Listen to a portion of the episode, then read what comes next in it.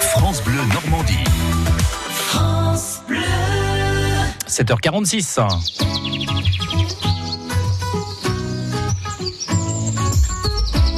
Bonjour et bienvenue, Jason Goner. Bonjour Sylvain.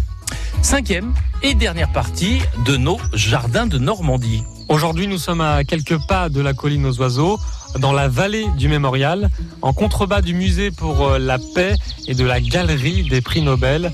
Un prince est même venu y planter son arbre. Oui, c'est un lieu rempli d'histoire que l'on va visiter avec Xavier Dussard, responsable équipe animation des espaces verts, du paysage et de la biodiversité.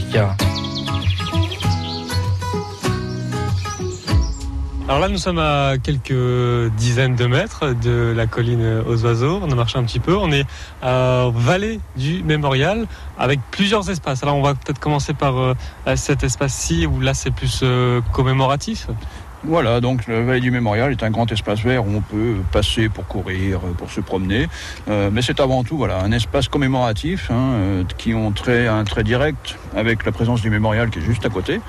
Euh, donc notamment avec des arbres, hein, notamment un arbre qui a été planté cette année-là par le, le président d'Israël, Ah oui. un pin, un pin de Jérusalem qui a été planté à cette, à cette instance.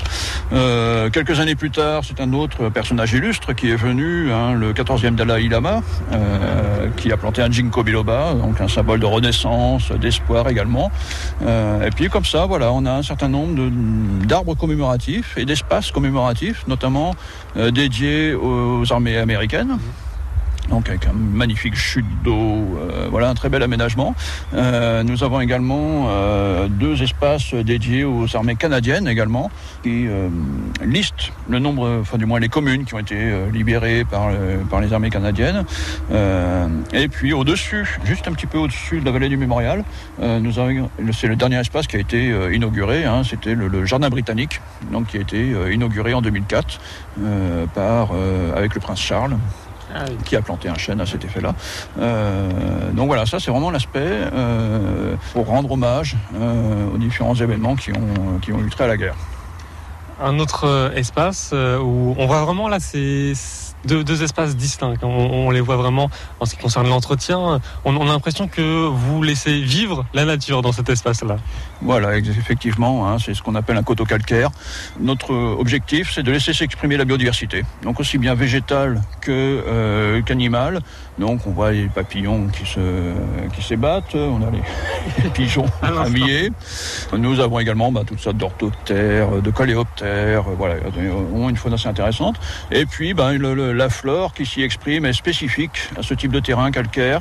Euh, on y retrouve notamment quatre espèces d'orchidées. Pour gérer ces habitats, eh bien en fait, on fait une fauche tardive annuelle. Donc en général, pas avant euh, mi-septembre. Euh, de cette façon-là, toutes les plantes ici peuvent se reproduire simplement, assurer leur, pérennité.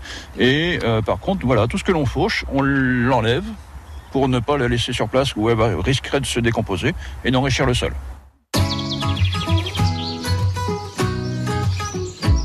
Jason, par rapport à tout ce qu'on a visité cette semaine avec vous, c'est-à-dire le jardin des plantes, la colline aux oiseaux ou la vallée du mémorial, eh bien vous, vous avez un petit coup de cœur pour le jardin britannique. Oui, c'est vrai, je dois l'avouer, on passe sous des arches florales pour y accéder. Ah, ce sont des fleurs de couleur rouge qui symbolisent le sang, la guerre.